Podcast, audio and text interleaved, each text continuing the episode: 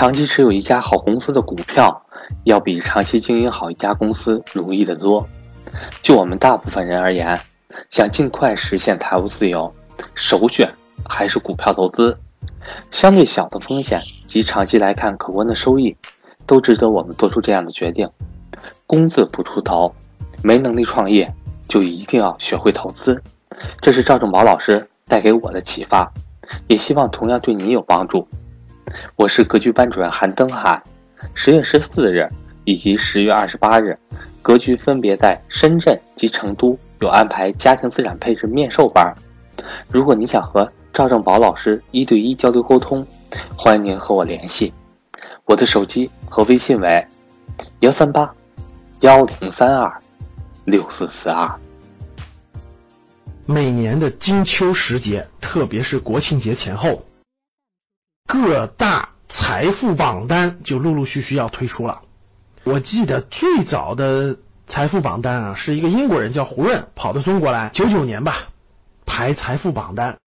然后陆陆续续呢，像福布斯榜单、什么这百富榜、那百富榜、这财经排的那财等等，都是媒体吧排的财富榜单呢，每年都在国庆节前后推出。那今年的估计也快推出了。我印象最深刻的，零四零五年那阵儿呢。我关注是比较深刻的，当时每年发出来这个榜单呢，我都会认真研究研究，他们属于什么行业的呀？他们都是做什么的呀？这是我最关心他们的年龄啊等等很多细节。我记得当时盛大的陈念角很年轻啊，大概三十岁，真的是首富哈。哎呀，不过回想起来，过去的十多年，很多首富都没有太好的结果哈。然后呢，大概在过去十年，印象最深刻的就是。这些富豪榜的前一百名里头，我印象非常深刻，超过一半都是做房地产的。这个时间很长，最开始大概在零五年之前，就十多年之前吧，富豪榜前面最多的是做制造业的，就是开工厂的，开工厂做外贸的。后来呢，从零五年一直到过去这十几年吧，房地产富豪就越来越多，都是搞开发商的。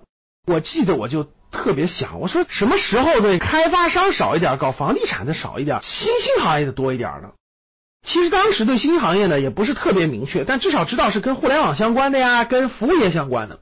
记得我零七零八年的时候我就说，怎么新行业多一点？其实现在回想一下，啊，看来大趋势的改变是很难的哈。当时要是继续顺着潮流走，做房地产也挺好啊。回想一下，也是十年以前的事情了。那现在大家陆陆续续，最近五年大家可以看得出来，富豪榜上做房地产的比例、开发商的比例，已经在最近两三年越来越低，越来越低了。科技富豪越来越多，越来越多了，可以说是围绕科技、围绕新兴行业的增量是非常之快的。围绕房地产的富豪在逐渐降低，逐渐降低。有时候想想，关注这个富豪榜干嘛呢？我记得想起有一句励志的话，是吧？每年富豪榜出来以后，你就把它贴在床头上，贴在你的写字台前，告诉你什么时候不在榜单里，什么时候继续努力。回想一下，真是这样的。当年还对这富豪榜很感兴趣的，现在其实也不感兴趣了。后来发现跟自己也没什么太大关系了哈。那这里面我想交流的一点是，无论是最早的从九九年开始的富豪榜，还是到今天的这些财富成功者，他们都有一个共性，甭管他们处于什么行业的，你也甭管他们的背景如何，无论他是富二代的，还是创业成功的，还是海归等等的，但是他们都有一个共同点，你们知道是什么吗？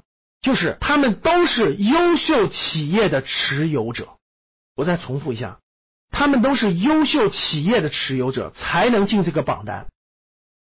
虽然很多是搞房地产开发的，但是榜单里也没有几个是持有几百套房子能够登上这个榜单的，没有。正是因为我从中发现，登上榜单的人都是优秀企业的持有者。所以我就从很早以前就一直去认真研究上市公司了，去认真研究公司的股权，去认真研究股票这个东西了，以至于今天我对股票的兴趣远远大于房地产，远远大于房子。为什么呢？就是这个原因。能登上榜单的都是优秀企业的持有者，它是伴随着这个优秀企业的估值的上升而上升的，衰落而衰落的。换句话说。你想向他们靠拢，你就必须持有优秀的企业。如果你不创造一个优秀的企业，那你就要通过市场去慢慢买进优秀企业的一小部分，让他带你成为财富的成功者。道理就是这么简单的，就是这么明了的。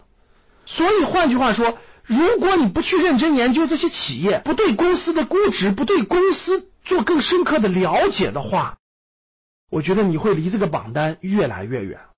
虽然我们登上榜单的概率几乎为零，现在也不抱什么希望，但是我们作为一个财富的成功者，作为财务自由来说，作为投资来说，了解企业，不能作为他的大股东，作为他的小股东，作为他的持有者，这都是你向财富靠拢的真正的捷径之一。当你看到我所看到的世界。你将重新认识整个世界，这就是财富排行榜里的秘密。谢谢大家。